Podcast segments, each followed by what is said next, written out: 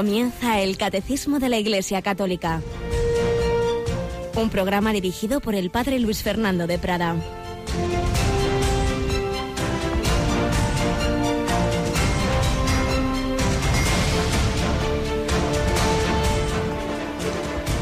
Alabados sean Jesús, María y José. Muy, muy buenos días a toda la gran familia de Radio María en este 10 de enero.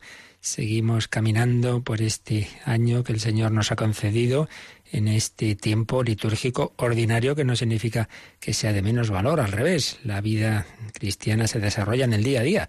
De los treinta y tantos años de vida de Jesús, la inmensa mayoría fueron en esa gris monotonía aparentemente mirada desde fuera de esa vida oculta, de esa vida ordinaria en Nazaret. Pero es que el ordinario, vivido extraordinariamente, vivido con amor, vivido en presencia del Padre, para gloria de Dios y para el bien de los hermanos, se convierte en extraordinario. Lo ordinario, realmente hecho con amor, pues es de un valor infinito, porque si lo hacemos unido a Jesucristo, el Hijo eterno de Dios, en el espíritu de la Sagrada Familia de Nazaret, todo cambia y siempre mirando hacia arriba y lo que Dios quiera de nosotros, pidiéndolo, pidiendo luz para conocerlo. Hoy la primera lectura de la Santa Misa trae una escena importante, famosa, de cuando ese joven Samuel, que fue un regalo de Dios, puesto que su madre no podía tener hijos, Ana se lo pidió al Señor, el Señor se lo concedió. Samuel eh, es dejado en el templo a formarse, diríamos, como si fuera un seminarista, y está con, con el, el sacerdote Elí y una noche pues oye una voz, Samuel, Samuel, y él piensa que le llama el sacerdote. ¿Qué quieres? No, no, yo no te he llamado Samuel, Samuel, dos veces, tres veces. Y ya la tercera, el, el sacerdote Eli comprendió y le dijo que, le dice, mira, si te vuelve a llamar es el Señor, así que no soy yo. Si te vuelve a llamar, di, habla Señor, que tu siervo escucha. Y así fue. Samuel se acostó, el Señor le llamó, Samuel, Samuel. Respondió Samuel, habla Señor, que tu siervo escucha. Pues también el Señor nos llama a cada uno de nosotros de maneras sencillas y a veces de maneras extraordinarias. Hay momentos de gracia particular. A cada uno de nosotros el Señor tiene con nosotros, con cada uno, una historia personal. Pero lo importante es eso, que no haga lo que me apetece, lo que se me ocurre, lo que me pide el cuerpo, o incluso mi razonamiento es muy sensato. Bueno, ¿y por qué no pides luz al Señor? ¿Por qué no oras? Señor, ¿qué quieres que haga? Señor, ¿qué quieres? ¿Cuál es tu voluntad sobre mí? Habla, Señor, que tu siervo escucha. Samuel, Samuel. Señor pronunció dos veces su nombre como siglos después diría Saulo, Saulo, ¿por qué me persigues? A un chiquito que se estaba preparando para ser un gran sacerdote y profeta o a un perseguidor de la iglesia, a todos nos habla el Señor. También a ti y a mí puede hablar en el silencio de la oración, pero nos puede hablar en cualquier momento, también a través de otras personas, de las circunstancias. Dios siempre nos habla. Y también nos ha estado hablando en este mes. Hoy termina esta campaña de Adviento Navidad. Tenemos con nosotros a Rocío García. Buenos días, Rocío. Hola, padre, buenos días. Bueno, hemos disfrutado, hemos tenido muchísimas llamadas, muchísimos testimonios. Ha sido muy bonito, ¿verdad?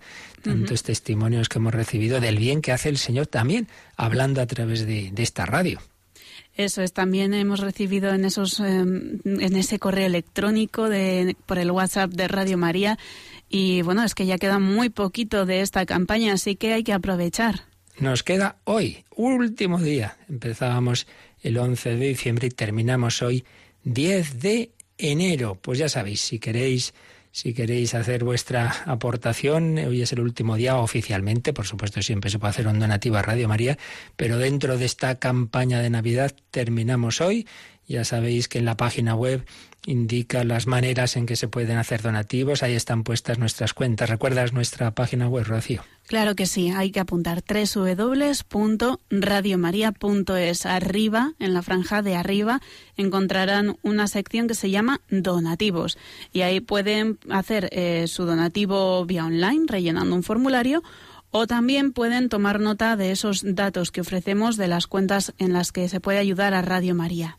Es el sistema que cada vez las nuevas generaciones que se van moviendo en Internet, pues más usan, ya lo sabéis, entrando en esa página web Ahí vienen esas cuentas, podéis hacer transferencias, pero hay quien prefiere otro sistema. Siempre se puede hacer un giro postal, lo tiene sus ciertos gastos, lamentablemente, que ya no dependen de Radio María. Hay quien viene a la emisora, si vive en Madrid o cerca, y así también ya nos conoce y ve eh, nuestros locales, puede rezar en nuestra capillita.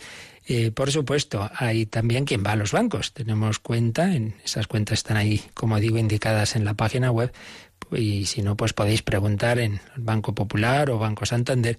Tenemos cuenta de Radio María y hay quien ingresa en ventanilla. Hay también, todos los años, quien trae objetos de valor, básicamente joyas, que, deciden pues ya no emplearlas y convertirlas en un donativo a Radio María todos estos sistemas y luego pues ya más adelante a partir de las nueve o nueve y pico porque hay algún problema técnico eh, en ese teléfono 902 500 518 podéis llamar indicando eh, vuestro número de cuenta y el donativo que queréis hacer. En cualquier caso sí que esperamos de tres a cuatro tener ya la última hora propiamente dicha de campaña en la que muchos voluntarios estarán en ese teléfono y terminamos así ya este mes de campaña intensiva. Queremos dar las gracias a tantos voluntarios que muchísimas horas de estos, de estos días, estas fechas tan entrañables, han dedicado a estar ahí al teléfono. Queremos daros las gracias a todos los que habéis colaborado, a todos los bienhechores, tantos donantes, desde el que ha aportado céntimos, porque era lo que podía, con todo su corazón, que es lo realmente importante, hasta quien tiene más medios y han hecho donativos muy generosos. Gracias a todos. Entre todos podemos seguir adelante. Entre todos Radio María se sigue extendiendo en España y en el mundo entero. Entre todos anunciamos esta buena noticia para que este, este año que hemos iniciado lo vivamos con fe, con esperanza, con amor, que sea un paso más en esa peregrinación hacia la vida eterna. Los magos peregrinaron siguiendo la estrella y se encontraron a Jesús. También nosotros queremos seguir la estrella de la fe esa estrella que ilumina nuestras vidas en medio de la noche, una estrella brilla en la noche, que quiere decir que la fe no es una evidencia, hay momentos malos, hay momentos de oscuridad, hay momentos que nos perdemos, como los magos un momento dado deja de brillar la estrella, tienen que preguntar ni más ni menos que en el palacio de Herodes, y ahí vemos un signo también de que Dios quiere también que nos ayudemos mutuamente, las mediaciones de la iglesia, aunque la persona no sea lo santa que quisiéramos, ese tu párroco, ese tu lo que sea, pues, pues Dios habla a través de, esas mediaciones. Seamos humildes y obedientes y al final el que sigue y el que ora y el que pone los medios se encuentra al Señor. Eh, pedid y recibiréis, buscad y encontraréis, llamad y se os abrirá. Precisamente la insistencia de este año, las campañas de Radio María, es esa oración de petición. Pide, pide. Terminamos esta introducción, Rocío, recordando que en nuestra página web también hay una subpágina, por así decir, donde está explicada esta campaña Pide, ¿verdad? Sí, vuelve a casa.es. Ahí tienen esa página web, un microsite en el que encontrarán tanto los contenidos de la primera fase de la campaña que ya concluimos, vuelve a casa, como los contenidos de la nueva, que son eh, más enfocados hacia la oración de petición, con muchas conferencias, programas y testimonios. Así es. Bueno, pues con todo esto vamos adelante en este nuevo año, vamos caminando y seguimos también recogiendo testimonios de tantos cristianos, misioneros, sacerdotes que nos han dado ejemplo, que han entregado su vida. Seguimos en estos días, estamos retomando esas memorias del Padre Llorente para que veamos pues en él y en sus compañeros pues cómo se jugaban la vida día a día, cómo esa vida ordinaria dentro de circunstancias muy especiales en Alaska pues era de un valor inmenso y lo sigue siendo en tantos que dan la vida por Jesucristo hasta los confines del mundo. Todos estamos llamados a evangelizar allá donde el Señor nos haya puesto. Pues así se lo pedimos en esta mañana.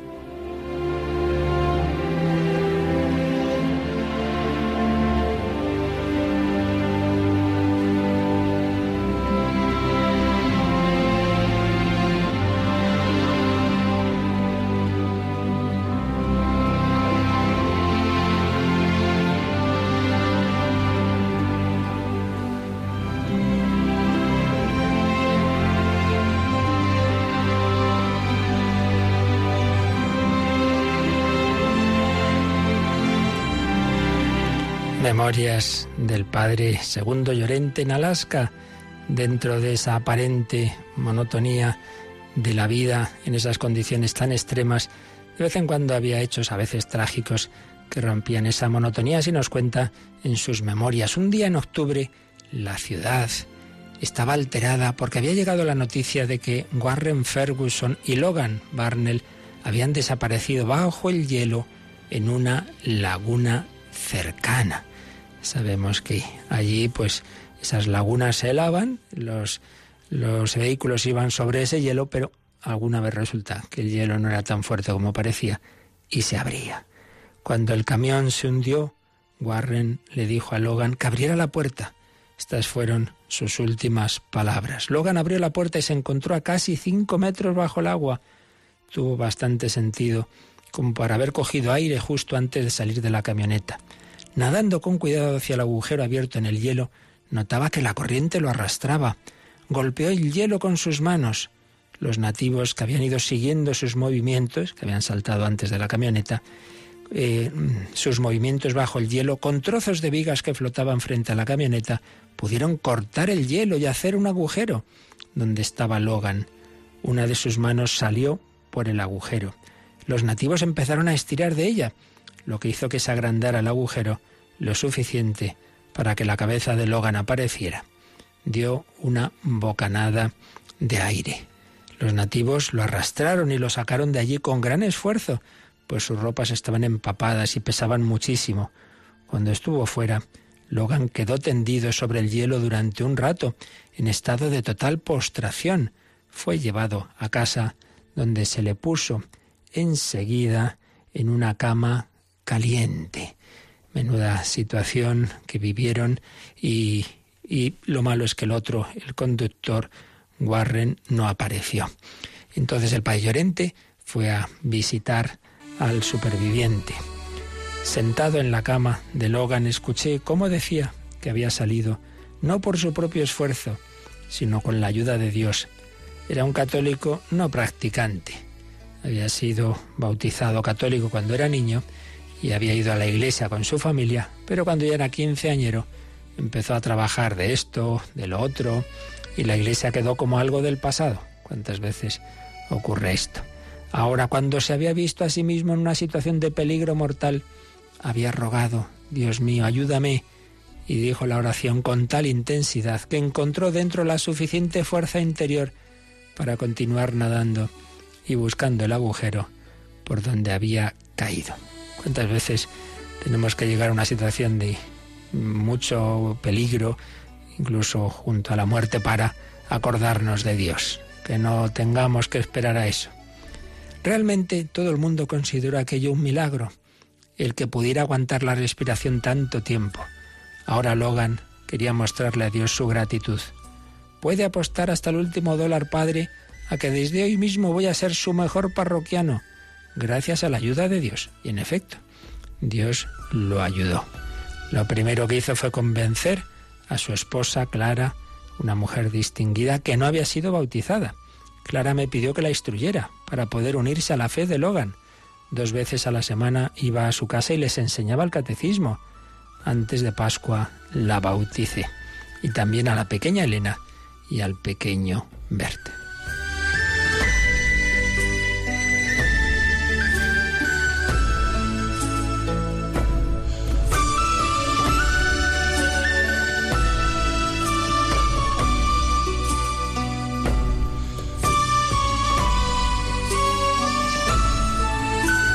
También nos contaba el padre Llorente, durante mi estancia en Kotzebue, dos veces fui llamado para ir a Pilgrim Springs para dirigir unos retiros y conseguir que el padre Edward Cunningham, también jesuita, pudiera irse a descansar unos días.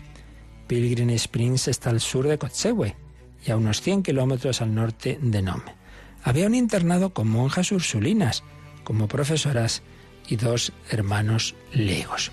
Una de mis primeras visitas fue a la tumba del padre Frederick Rupert, otro jesuita que había nacido en Alemania en 1879 y llegó a Alaska en 1918. En diciembre de 1923 intentó llegar a Pilgrim Springs en trineo de perros, pero no pudo conseguirlo. Lo encontraron congelado a poca distancia de allí.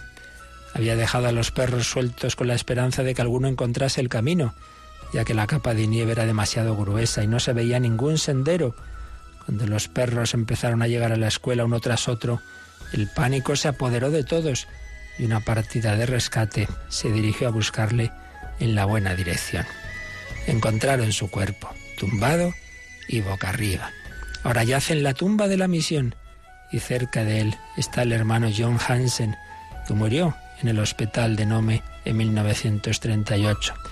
Los chicos de la escuela se encargaban de que las tumbas estuviesen siempre limpias y bien ornamentadas en señal de respeto y veneración. El hermano Hansen había estado con ellos muchos años. Seguro que ni vosotros ni yo sabíamos nada de estas cosas, de tantos misioneros que han muerto, que han dado la vida de esa manera a veces, pues eso, un accidente, pero claro que sabían que eran en esas circunstancias tan extremas, eh, en efecto era fácil que ocurriera cualquiera de estos accidentes. De hecho, ya veremos otro día como también el padre Llorente se hundió en una ocasión en una laguna y estuvo a punto de ahogarse. Personas que han entendido, que han recibido esa certeza de que la vida cristiana de los demás, que el que los demás tengan fe, esperanza, amor, el que sus almas estén cerca de Dios, que puedan estar eternamente con Él, vale mucho más que su propia vida terrena. Y por eso han cumplido el mandamiento de Jesús. Nadie tiene mayor amor que el que da la vida por sus amigos. Amaos como yo os he amado.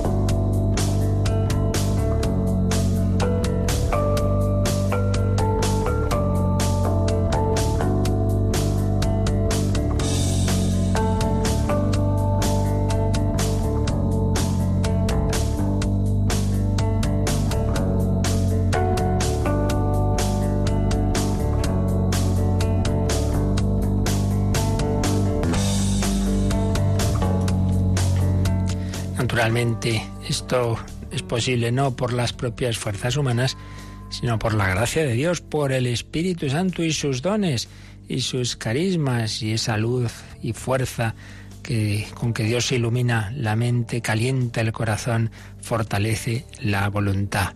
No, no pensemos que los santos, los misioneros, los mártires son una especie de superhéroes de otra pasta que nosotros, no. Muchas veces humanamente tenían nuestra misma fragilidad, pero eh, el poder de Dios se manifiesta en esa fragilidad humana cuando humildemente la reconocemos y pedimos la gracia y la ayuda que no tenemos por nosotros mismos. Bueno, pues de eso estamos hablando. Recordad que estamos ya en los últimos números de resumen de lo que el catecismo nos ha ido explicando sobre el Espíritu Santo y la Iglesia. Termina este apartado siempre con un resumen, esos números con letra en cursiva, en la que, pues como dice su propio nombre, resumimos lo que hemos visto con detalle en los capítulos anteriores, en los apartados anteriores.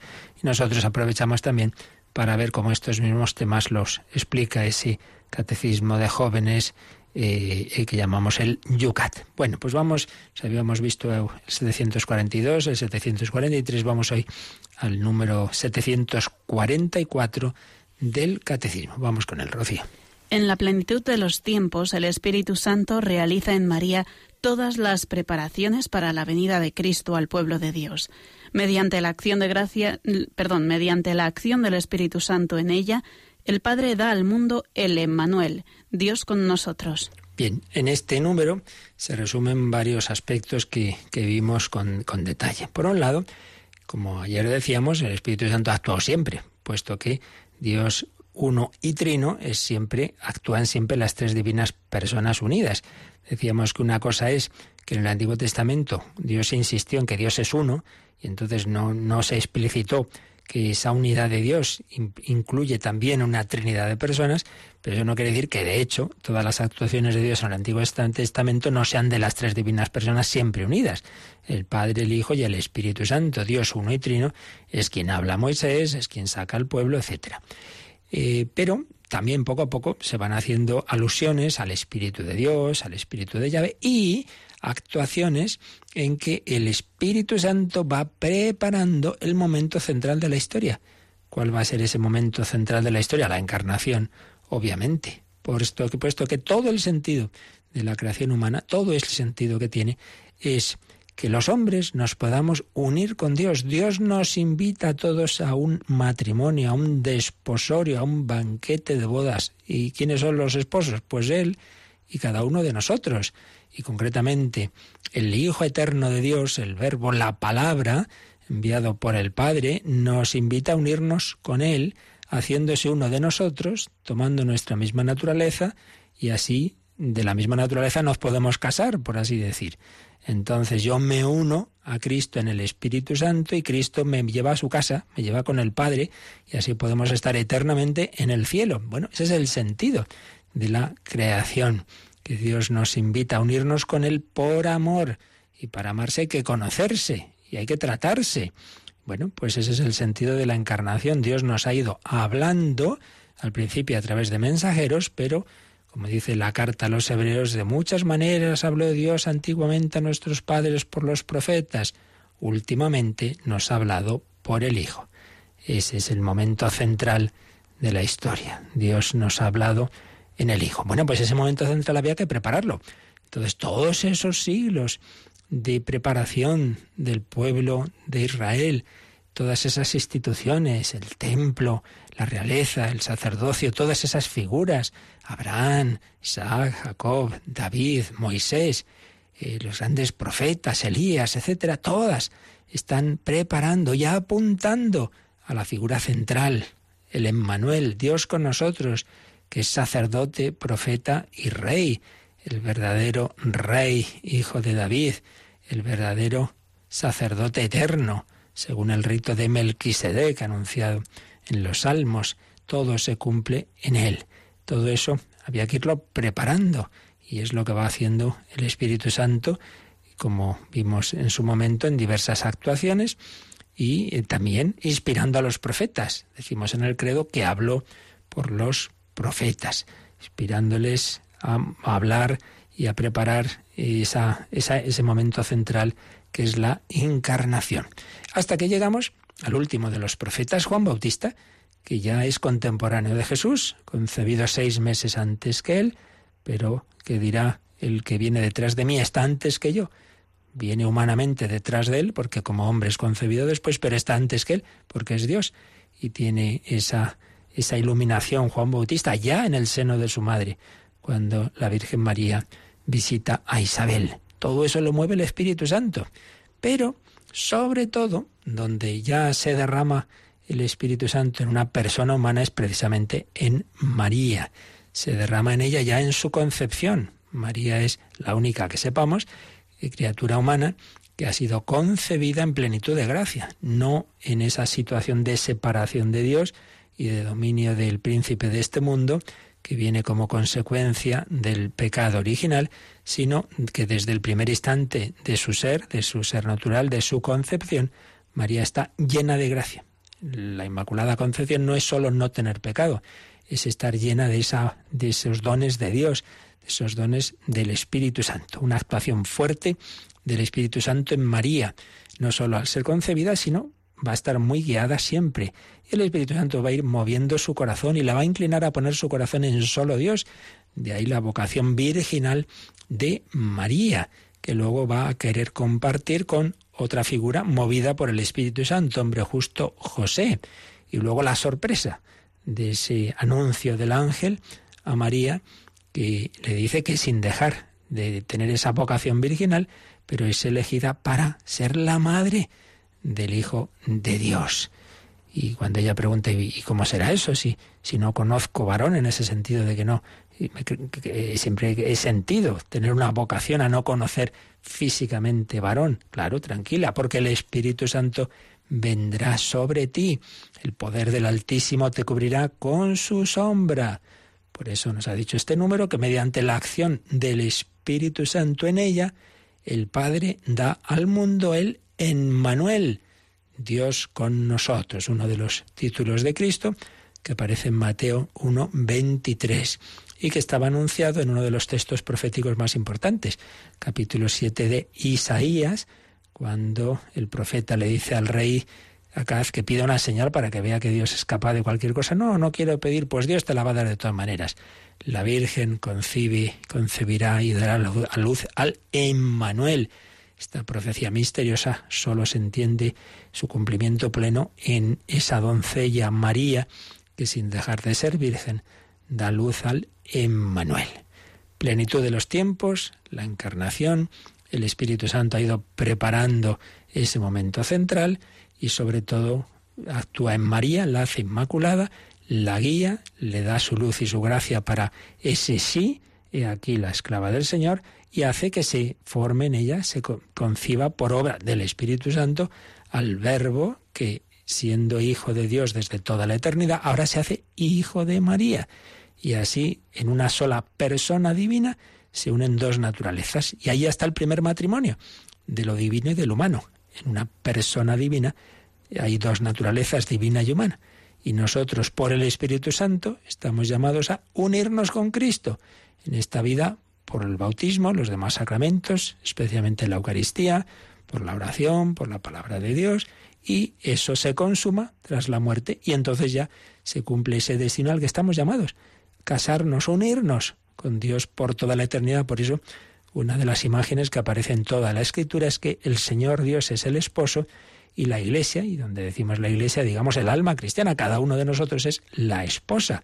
Estás llamado, no solo el religioso sacerdote, todos llamados a unirnos con Dios en Jesucristo, a unirnos con Cristo por la gracia del Espíritu Santo. Todo esto evidentemente supera la mente humana y las fuerzas humanas. Esto yo puedo concentrarme, puedo hacer sacrificios, puedo hacer muchas cosas, pero yo no puedo unirme con Dios así, desposarme con Dios si él no me, me da, si él no me invita, si él no me da su gracia. ¿Cómo puedo yo unirme de esta manera a Dios? No, yo no, pero Dios se me da, incluso en el sacramento de la Eucaristía. No solo puedo coger al niño Jesús como lo cogió el anciano Simeón, sino puedo comerlo, entendámoslo, puedo recibirlo. Qué unión tan íntima. Este es el misterio de, de la intimidad de Dios que se nos abre en Cristo y en el Espíritu Santo. Bueno, pues damos gracias a Dios por lo que ha hecho en nosotros y particularmente a través de la Virgen María. Y vamos a completar, Rocío, este número del catecismo vamos a ver también, estábamos ayer empezando a ver cómo os pone el Yucat, el misterio del Espíritu Santo, habíamos visto los números 113, 114, 115, vamos a leer hoy el 116. En ese número recordamos que empieza siempre con una pregunta y luego la respuesta viene en dos fases. Entonces hemos dicho que el Espíritu Santo fue preparando, fue preparando eh, todo en el Antiguo Testamento y de hecho la pregunta que nos hace el 116 es, ¿qué quiere decir que el Espíritu Santo eh, habló por los profetas? ¿Cuál es la primera respuesta que nos da el Yucat? Ya en la antigua alianza Dios colmó a hombres y mujeres con el Espíritu Santo, de modo que alcanzaran su voz en favor de Dios, que alzaran su voz en favor de Dios, hablaran en su nombre y prepararan al pueblo para la llegada del Mesías. Primera respuesta, pues como antes decíamos, el Espíritu Santo nunca ha estado quietecito, sino que ya en la antigua alianza Dios iluminó, colmó a hombres y mujeres con el Espíritu Santo. Como antes decíamos, aunque no se lo no se explicite que es el Espíritu Santo el que está hablando, el que está actuando, pero es así. ¿Quién ilumina a Abraham, o a Moisés o a los profetas? Pues, pues el Espíritu Santo.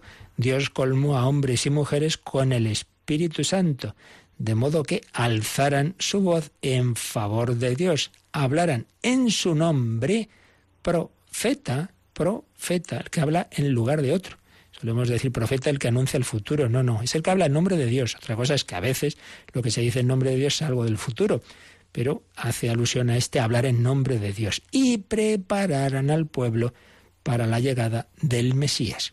Apenas habrá un libro del Antiguo Testamento que de una u otra manera no tenga una alusión a ese futuro, a ese momento central de la historia y desarrolla el Yucat esto un poquito más en el resto del número 116. En la antigua alianza Dios escogió hombres y mujeres que estuvieran dispuestos a dejarse convertir por Él en consoladores, guías, amonestadores de su pueblo. Fue el Espíritu de Dios el que habló por boca de Isaías, Jeremías, Ezequiel y los demás profetas. Juan el Bautista, el último de estos profetas, no sólo predijo la llegada del Mesías, se encontró con él y lo proclamó como el liberador del pueblo del pecado y lo proclamó como liberador del poder, del poder del pecado. Pues sí, el Espíritu Santo ha ido actuando a través de hombres y mujeres de, de, ese pueblo, de Israel, de lo que tenemos recogido lo que llamamos el Antiguo Testamento. Aquí menciona alguno de ellos, Isaías, Jeremías, Ezequiel, los demás profetas y por supuesto Juan el Bautista, el mayor de los nacidos de mujer, que como nos ha dicho el Yucat, no solo predijo la llegada del Mesías, sino que se encontró con él. Se encuentran cuando todavía son niños concebidos y no nacidos en el seno de sus madres, pero luego se van a encontrar en el Jordán. Y va a ser el profeta último que va a dar la vida por Jesús. Le van a cortar la cabeza.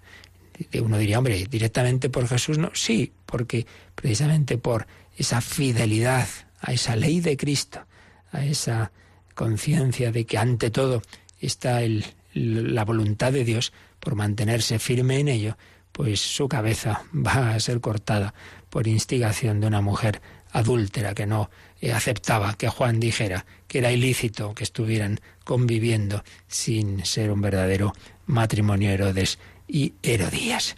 El Espíritu Santo ha iluminado desde siempre, el Espíritu Santo ha fortalecido e incluso ha dado esa capacidad de dar la vida por el amor, por la verdad, anticipando lo que iban a ser los mártires cristianos. A continuación en Yucat nos va a hablar de la Virgen María, pero vamos antes de ello pues a contemplar una vez más esa escena preciosa en que el ángel Gabriel habla a la Virgen María, en que el ángel Gabriel le plantea su vocación y le dice, alégrate, alégrate, llena de gracia.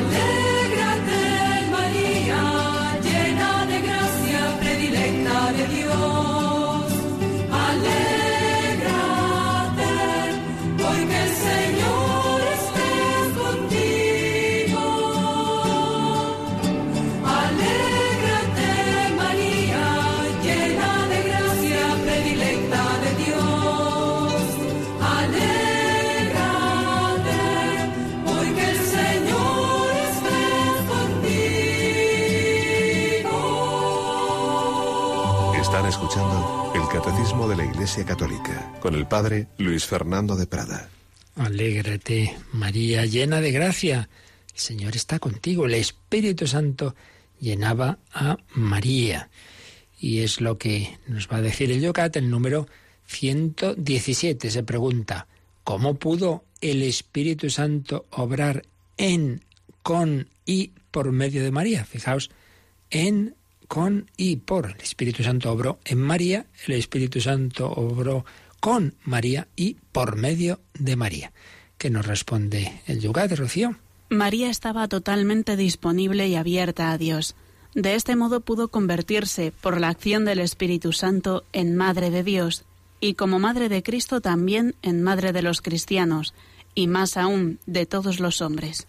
Fijaos qué bello lo que nos dice el catecismo. En primer lugar, dice que estaba totalmente disponible y abierta a Dios eso que hizo el profeta, el entonces niño todavía, Samuel, a instancias del sacerdote Elí, cuando oigas esa voz que te llama Samuel, Samuel responde, habla Señor, que tu siervo escucha. Fijaos qué parecido entre ese habla Señor, que tu siervo escucha y he aquí la esclava del Señor, hágase en mí según tu palabra. Una vez más vemos anticipos de lo que va a ocurrir en la plenitud de los tiempos, anticipos en esas figuras del Antiguo Testamento, como precisamente también la madre de Samuel, Ana, que era estéril y pide a Dios un hijo, cuando Dios se lo concede, tiene un cántico que es un anticipo también del Magnificat.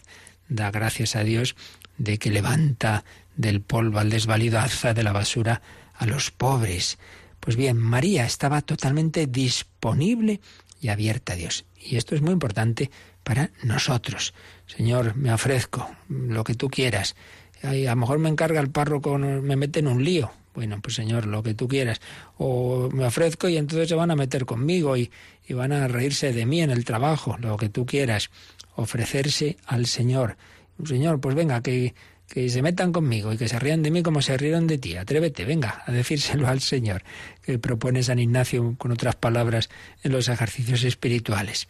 Estar abiertos a lo que Dios quiera. Si por el contrario vamos con el escudo, oye, no, no, no me quiero, no sé, mejor no me entero de que lo que Dios quiera pedirme no sea que me pida demasiado. Pues hombre, entonces no te vas a enterar de qué quiere Dios para ti. No, no tengáis miedo, no tengáis miedo, no temas María, que lo que Dios te pida te lo va a dar a la vez el Espíritu Santo vendrá sobre ti. ¿Cómo se hace esto de ser Madre de Dios? Tú tranquila, déjate hacer, que ya se encarga el Espíritu Santo. De este modo, sigue diciendo el Yucat, pudo convertirse por la acción del Espíritu Santo en Madre de Dios. Esto ya lo explicamos en su momento también en catequesis anteriores, que obviamente la naturaleza que María da a su hijo es la humana, no la divina. Ella no puede dar la divinidad, solo Dios puede darla. El Padre engendra a su Hijo eternamente, ya se entiende, pero no se dice que una madre sea madre del cuerpo del niño, se dice madre de Juanito. Ya se entiende que no le ha dado tampoco el alma, le ha dado solo el cuerpo, pero una madre es madre de la persona. Es así que la persona de Cristo, de su Hijo, es divina, porque el yo de Cristo es un yo eterno, una persona eterna divina, en por tanto decimos es madre de Dios no porque le dé la naturaleza divina, pero sí porque es madre de la persona que es divina. Por tanto, María se convierte por la acción del Espíritu Santo en madre de Dios, y como madre de Dios, como madre de Cristo, madre de los cristianos, puesto que esto no son simplemente digamos, consideraciones piadosas, bonitas. No, no, es muy sencillo. Si por el Espíritu Santo yo quedo unido a Cristo, el bautismo me incorpora a su cuerpo místico, si María es madre de la cabeza del cuerpo, de Cristo lo es también de los miembros, por tanto es madre mía.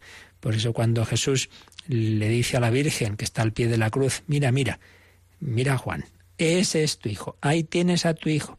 No era simplemente Juan, sino el discípulo, el cristiano. El cristiano es hijo de María porque queda unido a Jesucristo, madre de los cristianos y potencialmente de todos los hombres, puesto que María mira a todos los hombres con ese amor y con ese deseo de que se unan a su Hijo Jesucristo. ¿Y cómo sigue desarrollando y explicando esto el número 117 del Yoga, Rocío? María posibilitó al Espíritu Santo el milagro de los milagros, la encarnación de Dios. Ella dio su a Dios. He aquí la esclava del Señor. hágase en mí según tu palabra. Confortada por el Espíritu Santo estuvo con Jesús a las duras y a las maduras hasta la cruz. Allí Jesús nos la dio a todos nosotros como madre. Muy importante, pues esto que nos dice aquí este número del Yucat, que como recordamos, pues eh, viene a ser resumen de la doctrina catecismo, pero con un lenguaje más juvenil y sencillo. Esto mismo que nos acaba de decir, estuvo con Jesús a las duras y a las maduras, pues hombre, esa expresión no aparece en el catecismo, pero viene a ser lo mismo, ¿no? De lo que se nos dice con otras palabras más teológicas. María posibilitó al Espíritu Santo el milagro de los milagros, la encarnación de Dios. Claro, estamos muy acostumbrados, pero es increíble. Imaginemos que un científico está investigando la vida de las hormigas y ve que las hormigas lo pasan mal y decide ayudarlas y se convierte a sí mismo en hormiga. Diríamos, pero, pero bueno, esto, bueno, pues mucho más alto es de Dios hacerse hombre que de el científico hacerse hormiga. Y entonces un salto infinito del creador a la criatura. Como dice San Ignacio en los ejercicios, veamos a Cristo en la cruz que de creador ha venido a criatura y de vida eterna a muerte temporal. Si esto ha hecho por mí, ¿qué debo yo hacer por Cristo? Se propone pone San Ignacio esa, que nos hagamos esa pregunta en un momento dado, una meditación de ejercicios espirituales. Pues asombrémonos siempre de ese milagro de los milagros. Manuel, Dios con nosotros, gracias al amor de Dios y gracias al sí de María. Ella dio su sí a Dios. He aquí la esclava del Señor, hágase en mí según tu palabra. Pero añade el Yucat una idea muy importante. María no solo es que dio entonces un sí, entonces ya, pues ya está, ya es madre de Dios. No, no, es que el sí lo mantuvo toda su vida. Ser madre no simplemente es concebir y luego, ala, ahí te quedas. No, es estar con el Hijo siempre, como dice el Yucat, a las duras y a las maduras. María va a estar siempre al lado de Jesús, incluso va no a estar físicamente con Jesús cuando Jesús pida esa separación física en la vida pública, cuando Él se va de casa, pero María siempre va a estar ahí, en todos los momentos. Entonces, pues eh, concibe por obra del Espíritu Santo, mm, va preparando las cosas en Nazaret, pero luego Dios habla ya no a través de un ángel, sino a través del edicto del César Augusto que hay que ir a empadronarse con José, que era de la familia de David, descendiente del rey David en Belén, hay que ir a Belén, y ahí se van para Belén. Luego, pues recibe la segunda anunciación. ¿Cuál? Cuando ya no un ángel, sino el anciano Simeón le dice que sí, que sí, que es el Mesías, que es el Salvador, pero también le dice que va a ser signo de contradicción y que una espada de dolor traspasará el corazón de María para que los hombres conozcamos a su Hijo. Ella también va a colaborar en el dolor. Anunciación dolorosa. Hace poco leía yo una vida del padre Colbe y hacía una reflexión el autor que me hizo pensar. Recordad que en la vida del padre Colbe hay un momento cuando era niño, se ve que había hecho alguna pequeña travesura, nada del otro mundo, pero bueno, alguna cosita. Y su madre le había regañado, anda, vete a rezar y pide a la Virgen que te ayude y tal. Bueno, pues tiene un momento dado una, una, visión, el niño de, de una señora que es la Virgen, y le presenta dos coronas de flores, una de flores blancas, unas rosas blancas y otras rosas rojas. Le dice, ¿cuál escoges? Dice, las dos. Y era toda una profecía de que iba a tener la corona de rosas blancas de la virginidad, porque iba a ser religioso, y la corona de rosas rojas, que iba a ser el martirio. Entonces él se lo cuenta a su madre, y lo entienden que por ahí va la cosa. Entonces decía el autor de esta obra, que la madre va a saber desde pequeño que su hijo va a ser religioso, lo se cumple pronto, entra franciscano y que va a ser mártir, que va a dar la vida. Entonces la madre ya llevaba en su corazón esa espada que ella ofrece ¿eh? con todo amor. Otro hijo suyo va a morir antes de enfermedad. Una mujer de una fe increíble, los dos, el esposo y la esposa, impresionantes. En un momento dado podían haber tenido un trabajo que les diera más dinero. Y dicen, no, no, no, no, no, no. Es más fácil salvarse y ser santos en pobreza que en riqueza. Y prefieren quedarse en la modestia en que vivían. Es una familia polaca de fe, como, como tantas en, en esas tierras. Y entonces la madre tiene esa, sabe, con, lo acepta y lo ofrece, pero eso no quita el dolor de saber que su hijo va, va a morir mártir, su hijo Maximiliano. Bueno, pues María lleva en su corazón esa espada, sabe que Jesús mm, va a tener un sufrimiento que le va a afectar a ella. Una espada de dolor traspasará tu alma. Es lo que llamaba San Juan Pablo II la segunda anunciación La primera fue muy gloriosa a través del ángel Gabriel, la segunda es a través del anciano Simeón y lo que se anuncia ya no son triunfos, sí, sí también, pero a través del dolor. Bueno, pues María va a estar ahí, va a estar en, en, esa vida oculta, va a estar cuando hay que salir corriendo, primer momento en que intenta matar a Jesús, Herodes, hay que huir a Egipto, son refugiados, son emigrantes, luego vuelven, vida sencilla en Nazaret, luego va a ver morir a San José, sin duda, y se queda con Jesús, luego se va Jesús, se queda sola. Luego, pues hay momentos gloriosos, Jesús es famoso, hace milagros, está con él en Caná, sí, pero también cuando vuelve a Nazaret se organiza una gorda y el pueblo lo rechaza y lo quieren despeñar. ¿Y cómo se cruzaría María por las calles de su pueblecito con esas personas que habían querido tirar por el barranco a su hijo? No sé si lo hemos pensado alguna vez esa escena en que, en que se enfadan con Jesús a la vuelta de sus primeros momentos de vida pública y lo quieren despeñar por el barranco donde está Nazaret. Es impresionante. Pues María lleva eso también en el corazón y luego poco a poco se va haciendo ese cerco en torno a Jesús. Le irían llegando noticias de que, de que lo rechazan muchos, de que, de que lo quieren matar y finalmente la pasión. María está en Cana en el triunfo en en esa boda gozosa, en esa conversión del agua en vino, pero está también en la cruz, viendo agonizar a su Hijo. Y allí Jesús nos la dio a todos nosotros como madre. Ahí tienes a tu Hijo, ahí tienes a tu madre. Realmente es una obra maravillosa de la gracia de Dios. El Espíritu Santo nos trabaja a todos, pero la que le ha salido perfecta, redonda, es María desde su concepción hasta el final. Finalmente, el Espíritu Santo trabaja en esa alma de María después de que ya Jesús ha ascendido a los cielos y está también con los apóstoles y discípulos en el cenáculo en Pentecostés. Mirad aquí hay una cosa muy bonita. ¿Cuáles son los protagonistas de la Anunciación? Pues son eh, el Espíritu Santo, María y Jesús. El Espíritu Santo que entra en el ser de María María que dice que sí, y el fruto de esa, de esa acción del Espíritu Santo y del sí de María es la concepción de Jesús en el seno de María. Bueno, pues treinta y tantos años después, los tres mismos protagonistas. El Espíritu Santo en Pentecostés va a descender sobre esa comunidad cristiana que está orando en el cenáculo y ahí está de nuevo María, el Espíritu Santo y María y Ahora ya no va a concebir el cuerpo físico de Cristo, sino el cuerpo místico, porque ahí la Iglesia se forma, digamos, de una manera pública y empieza a evangelizar.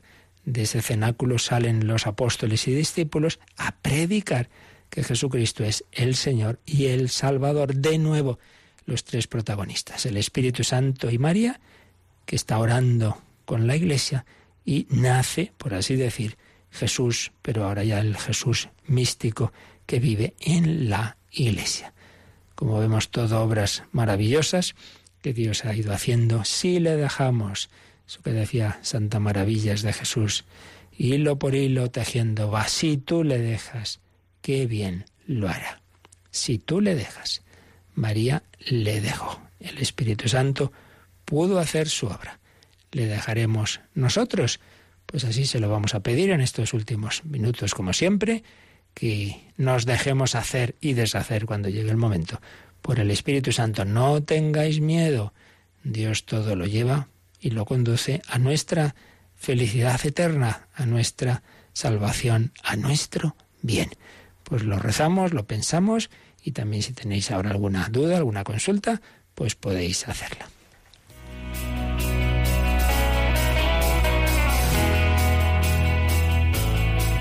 Participa en el programa con tus preguntas y dudas.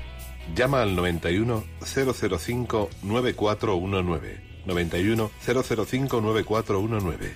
También puedes escribir un mail a catecismo arroba radiomaria.es. Catecismo arroba radiomaria.es.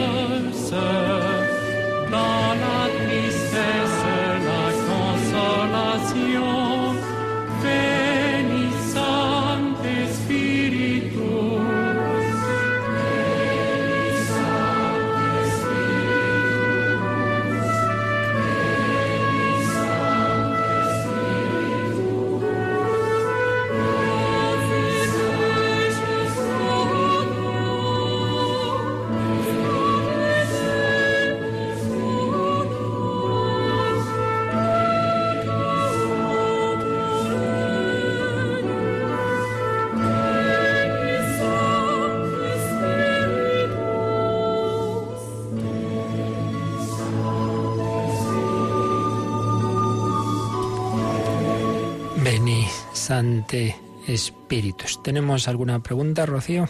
Sí, José Luis de Cáceres nos pregunta sobre el Espíritu Santo. Dice que algún conocido suyo ha dicho pues que invocando al Espíritu Santo a la hora de hacer algo en concreto le ha salido mal y que por tanto la culpa de que haya salido mal es del Espíritu Santo. ¿Qué puede responder? Hombre, pues que, en primer lugar, ¿qué es salir mal? Claro, es la primera pregunta que había que hacer, porque le salió bien a San José y a la Virgen el que el niño naciera en la calle. Pues humanamente diríamos que no, ¿no? Pues es lo que Dios quería. Eso para empezar, ¿no?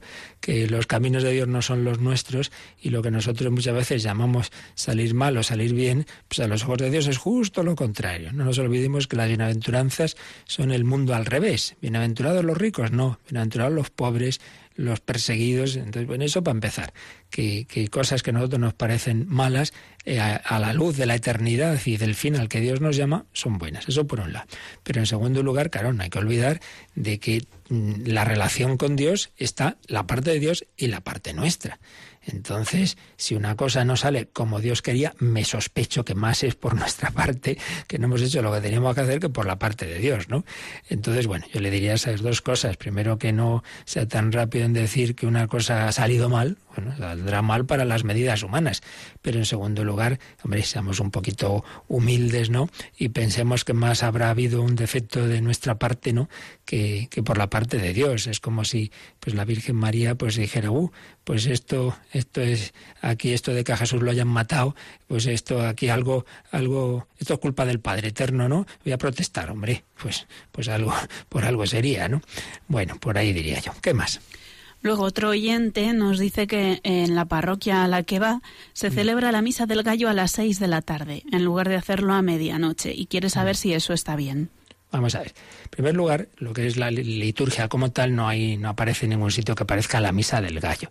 Lo que existe es que en Navidad se pueden celebrar, eh, hay distintas, distintos momentos de, o, distintas, eh, como se dice, formularios, distintos formularios de la misa de Navidad, que son Misa, misa vespertina, igual que todos los domingos. Ya se puede celebrar el sábado por la tarde, pues las grandes fiestas como Pentecostés, etcétera, existe una misa de la vigilia, de la víspera.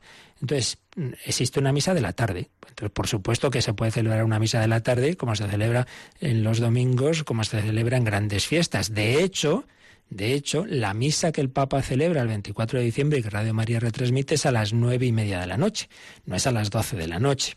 Bien, entonces misa vespertina, existe esa posibilidad.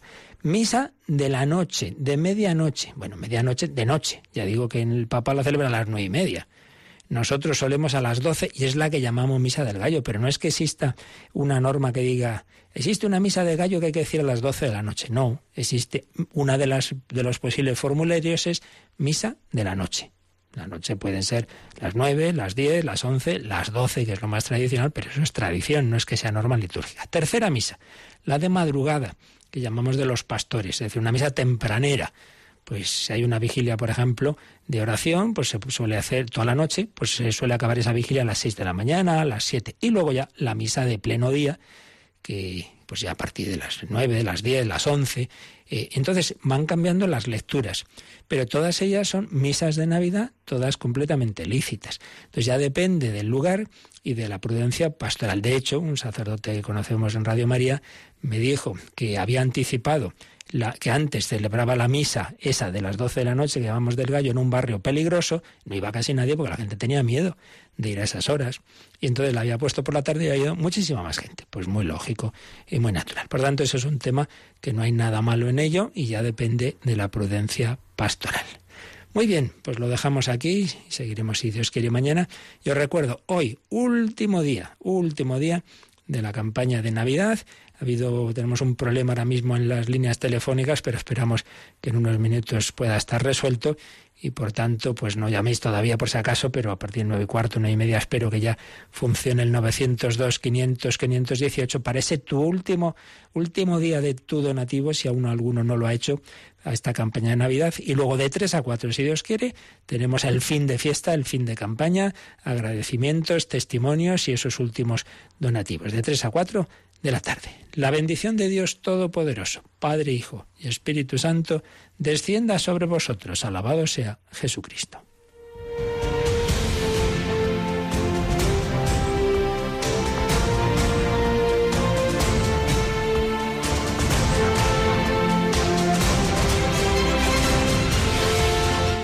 Han escuchado en Radio María el Catecismo de la Iglesia Católica un programa dirigido por el Padre Luis Fernando de Prada.